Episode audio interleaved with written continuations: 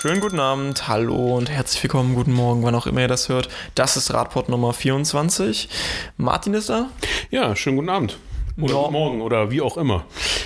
Norman ist da. Zirp, zirp. zirp. Kannst du das einspielen dann? Wenn ich einen Ja, Norman macht Urlaub, wenn ich das kurz verdientermaßen. Ne? Also ich glaube, Norman erholt sich mal von dem äh, alltäglichen Stress und wird dann sicher beim nächsten Mal wieder dabei sein. In dem Sinne grüßen wir den Norman natürlich. Der hört sich das morgen pünktlich natürlich an.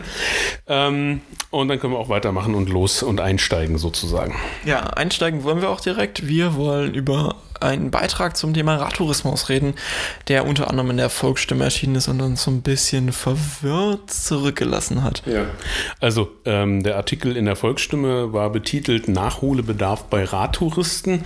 Ähm, da habe ich mich natürlich als allererstes gefragt, wobei sollen denn da jetzt die Radtouristen nach, wo haben die denn Nachholbedarf äh, an, an schicker Kleidung oder an Hygiene oder äh, was ist denn damit eigentlich gemeint? Aber ich glaube, gemeint war eigentlich Nachholbedarf bei Radtourismus beziehungsweise der Infrastruktur für Radtourismus. Das wäre dann treffender gewesen. Und es geht in dem Artikel kurz dazu, dass ähm, ja, wir äh, mit dem Elbe und dem Saale-Radweg zwei äh, Fernradwege haben in Sachsen-Anhalt, die Preise gewinnen, die auch gut besucht sind, aber dass wir eben dann auch große Lücken haben, dass selbst diese bekannten Radwege eben auch, äh, da hatten wir auch äh, schon mal drüber berichtet, naja, was die Qualität angeht, eben auch verbe verbesserungswürdig sind.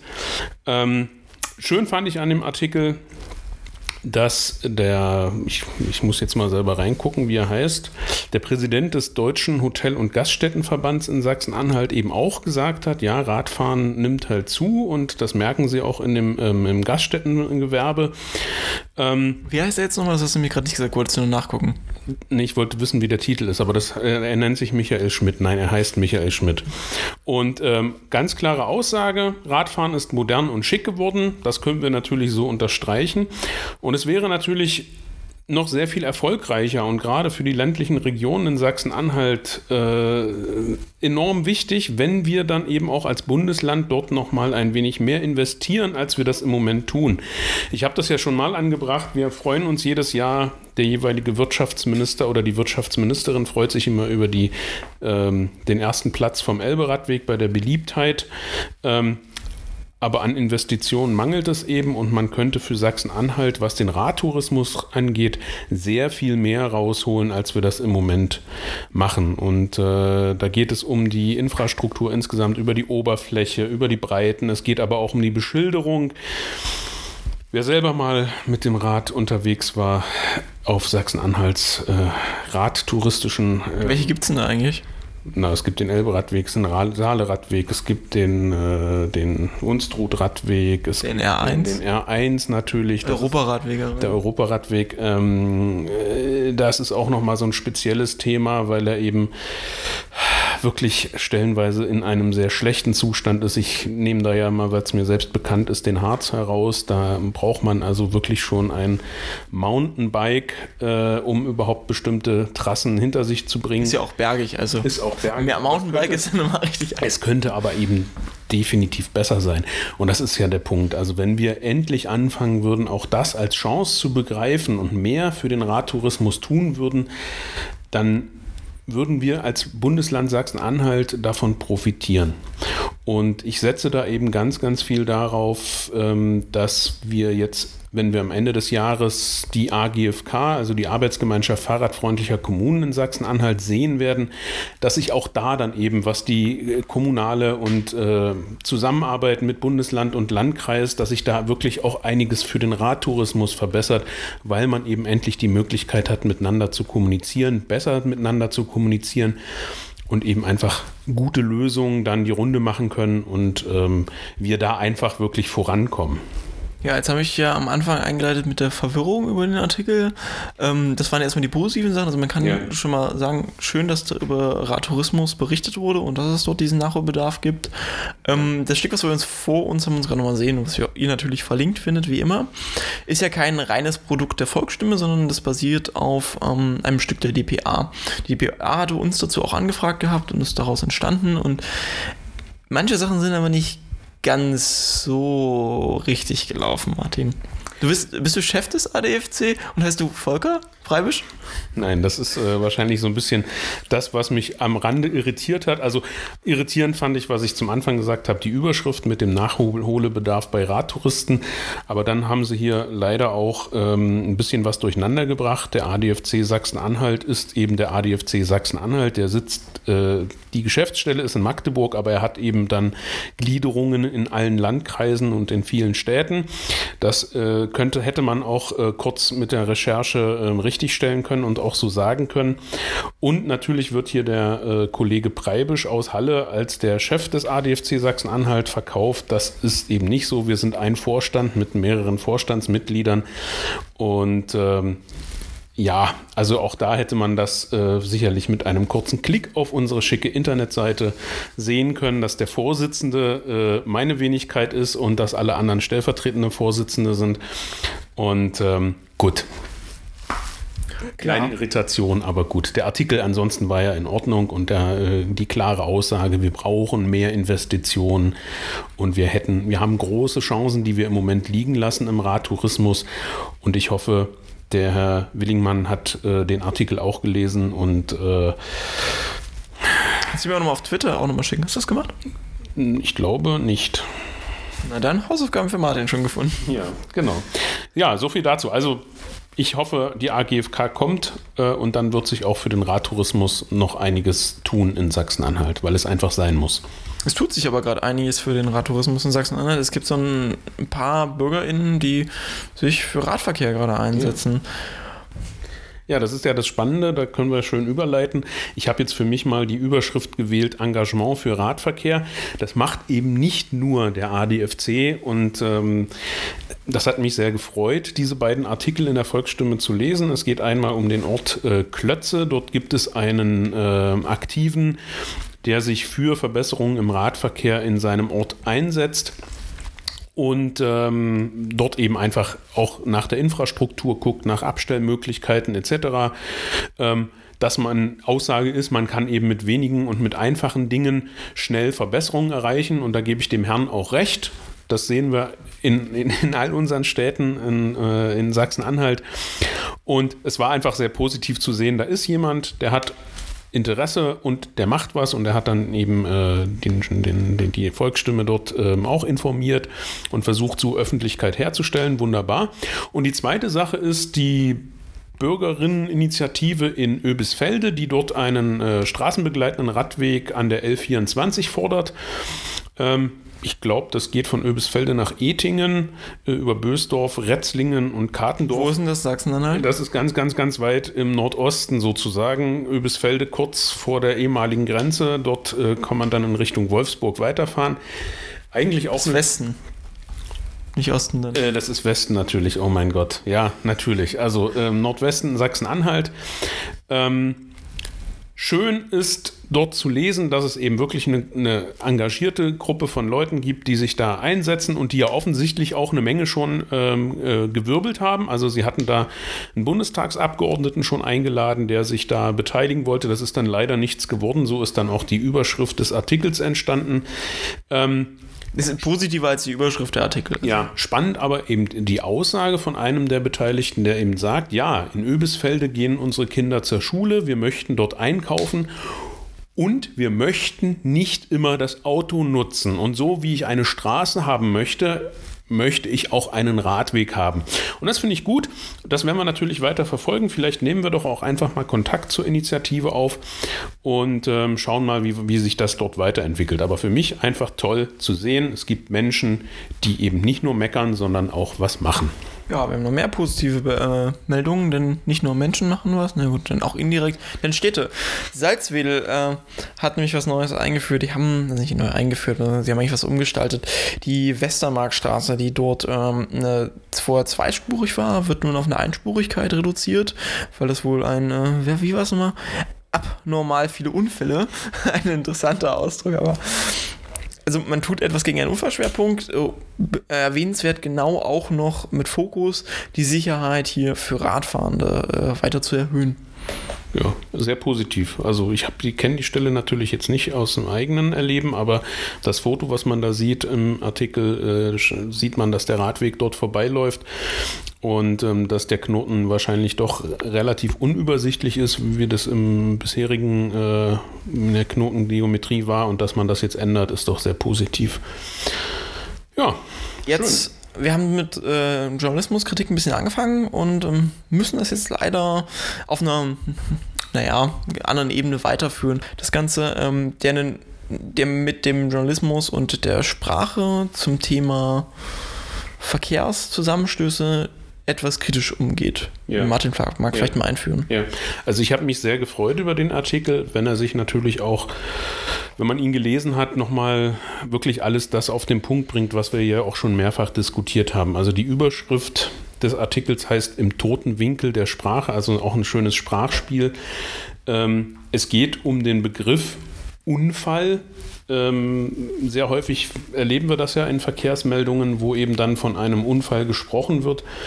Ähm, Im Artikel werden auch nochmal die Zahlen zusammengetragen, wie viele ähm, Abbiegeunfälle es eigentlich in Deutschland gibt, wie viele Verkehrsunfälle überhaupt, auch mit eben mit tödlichem Ausgang für Beteiligte.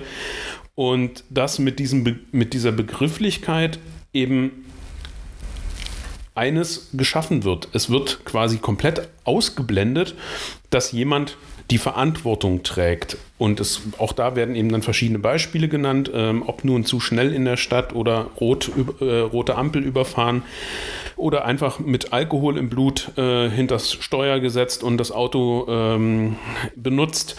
Es und ist immer ein Unfall dann. Das ist, genau, und dass eben diese, diese, diese Begrifflichkeit Unfall genau das äh, macht, so wie wir es dann eben auch in den Pressemitteilungen erleben. Es wird ausgeblendet, dass jemand für, diese, für diesen Zusammenstoß, für diese, dieses Vergehen im Straßenverkehr die Verantwortung trägt und auch Verantwortung tragen muss. Und ähm, das war für mich, also wir werden den Artikel ja verlinken, das ist einfach eine, eine, eine, eine sehr gut geschriebene Zusammenfassung dieses Problems. Und wir, wir erleben es ja immer noch leider tagtäglich, dass äh, in den Polizeimeldungen drin steht, dass eben dieser Unfall stattgefunden hat und das dann wird manchmal vielleicht auch noch aufgeschrieben, wie viel Sachschaden entstanden ist. Ähm, und das wird quasi ja irgendwie dann auch in Verhältnis gesetzt zu dem, was da eigentlich passiert ist, nämlich dass ein, Menschen, ein Mensch zu Schaden gekommen ist, vielleicht sogar sein Leben verloren hat oder eben durch schwere Folgen des Unfalls an, an Unfall gesagt.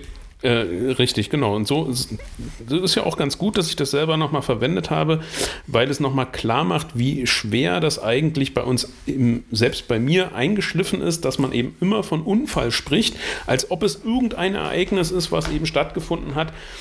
Ähm, ohne sich wirklich bewusst zu machen, dass Menschen zu Schaden gekommen sind, also sei es, dass sie ihr Leben und man hat eben nur dieses eine verloren haben oder dass sie eben durch die Folgen dessen, was da passiert ist, an Lebensqualität verloren haben oder ja.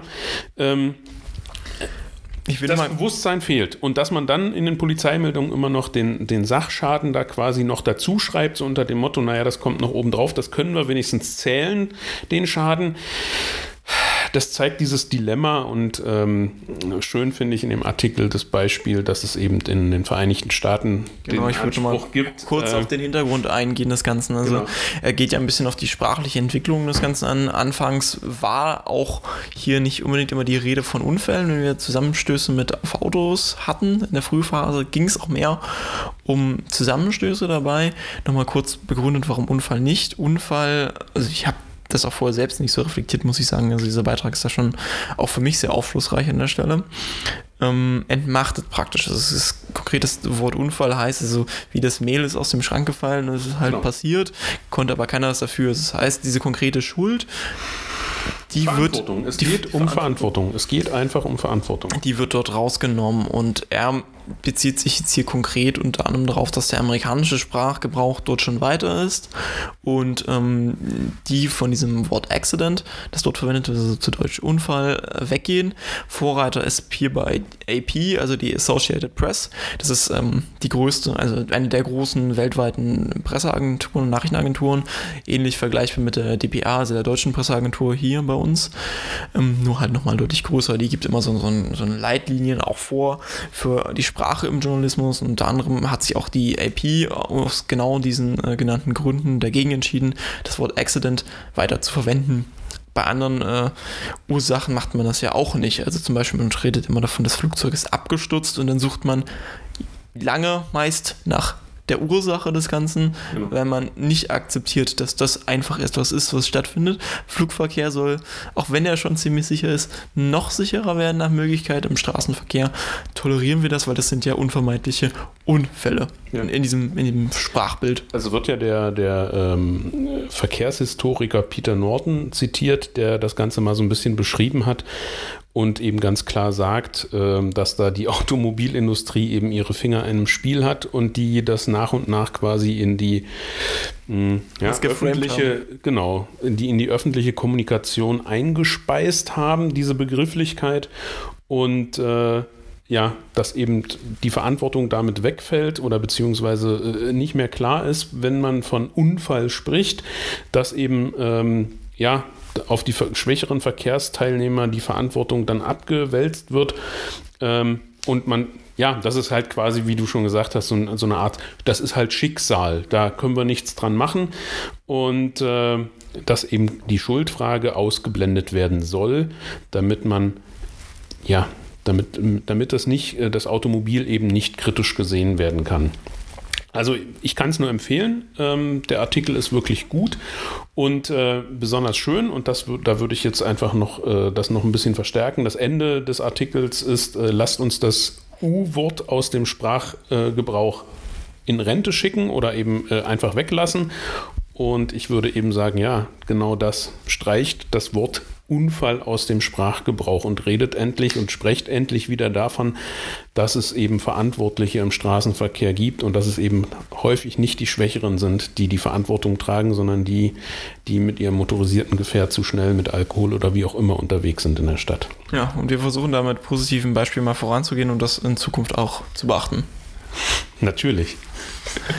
Ähm, jetzt haben wir über diesen, dieses Thema Unfall jetzt hier geredet, das Wort Unfall und den journalistischen Sprachgebrauch. Und wollen mal kurz auf ein negatives Beispiel eingehen, das leider auch äh, die MZ mal wieder, die auch häufiger schon in unserer Kritik bei ihrer Sprache stand, ähm, dort verwendet hat. Es geht um ein ähm, tödliches Unglück so wie es da genannt wird, mit einem E-Bike. Martin kann uns da vielleicht nochmal kurz erklären. Tragödie, Frau stirbt bei Unfall mit E-Bike. Genau, also das ist die, eine, eine Kurzmeldung quasi. Eine Dame hat mit ihrem, war mit ihrem E-Bike unterwegs und ähm, ist offensichtlich, hat da dort ist einem, hat einen Fehler gemacht ähm, beim Fahren und ist irgendwie gegen einen Baum gefahren und hat sich dabei so schwere Verletzungen zugezogen, dass sie eben diesen Verletzungen dann auch erlegen ist, ihr Leben verloren hat. Und wobei, also wobei ich das jetzt nicht mal so sagen würde. Also ehrlich gesagt kann ich dieser Lage, die dort beschrieben ist, nicht entnehmen, dass die Frau vielleicht daran selbst verschuldet ist. Das könnte ein Infrastrukturproblem sein. Was mich am meisten daran genau, stört, unter anderem, ist ja das Framing. Fertig. Das, äh, also erstens muss man sich mal bei der Überschrift die Frage stellen. Äh, also die Überschrift heißt Tragödie: Frau stirbt bei Unfall mit E-Bike. Ähm, ich habe jetzt, weiß ich nicht, ich kann mich an keine Meldung erinnern, wo mal davon geredet wurde, dass es einen Unfall mit, äh, mit Auto gab oder so. Erstmal, dass man jetzt hier explizit das E-Bike verwendet, muss man sich schon die Frage stellen, warum wird das gemacht? Will man jetzt irgendwie dem E-Bike. Ähm, das wäre häufiger jetzt schon in der MZ gesehen, genau, genau, genau, genau. Also, wo, wo bitte schön, liebe MZ, ist denn der Nachweis, dass das jetzt am, äh, am, am E-Bike gelegen hat und eben nicht, was äh, Marco äh, schon angesprochen hat, an der Infrastruktur, an an irgendwelchen anderen Gegebenheiten. Also äh, da würde ich mir eben wünschen, dass, dass man da einfach vorher mal nochmal drüber nachdenkt, bevor man so einen Artikel dann auch äh, online schickt. Und besonders bevor man den letzten Absatz schreibt, denn der ist, ja. das hatten wir auch schon mehrfach kritisiert. Dabei wurde die Frau so schwer verletzt, dass sie im Krankenhaus ihren Verletzungen erlag. Der Schaden am Fahrrad liegt bei 1000 Euro. Genau. Da das ist der Ende des Beitrags. Schön mal wieder den Bogen zum großen Thema, was wir vorher hatten eben. Wie, das hat da nichts zu suchen. Äh, äh, das ist der, der Fakt dieser Meldung ist, dass eine Frau ihr Leben verloren hat. Da hat das, das was interessiert da noch, wie groß der Sachschaden war? Das, das hat da einfach nichts zu suchen. Das kann man weglassen. So, jetzt nochmal eine ganz coole, kurze Meldung zum Ende. Mich nicht mehr so viel Zeit mit unserer Aufnahme, die ist nämlich fast voll. Ähm, beim FCM-Spiel hat sich der, äh, die Volksstimme mal angeguckt, wie es denn eigentlich so ist, mit den Verkehrsmitteln dahin zu kommen. Ja richtig gut schneidet das Fahrrad ab und anscheinend kommen auch extrem viele mit dem Fahrrad dahin. Ja, natürlich. Also ich, das ist ja eine Entwicklung, die wir beobachten können. Ähm, die Magdeburgerinnen und Magdeburger erkennen jetzt langsam äh, und vermehrt, dass man sehr gut mit dem Rad in der Stadt unterwegs sein kann, trotz all dem, was die Infrastruktur angeht. Und hier wurde explizit in der Meldung eben gesagt, dass äh, da eben sehr viele mittlerweile zu Fuß mit ÖPNV oder eben mit dem Fahrrad äh, zum Stadion fahren. Und das sieht man auch, die Fahrradabstellmöglichkeiten sind überlastet. Man hat schon aufgerüstet, es sind mehr Bügel dort als früher, aber sie sind trotzdem dann ausgelastet und die ganzen ein Umzäunungen des Stadions sind dann eben auch mit Fahrrädern zu.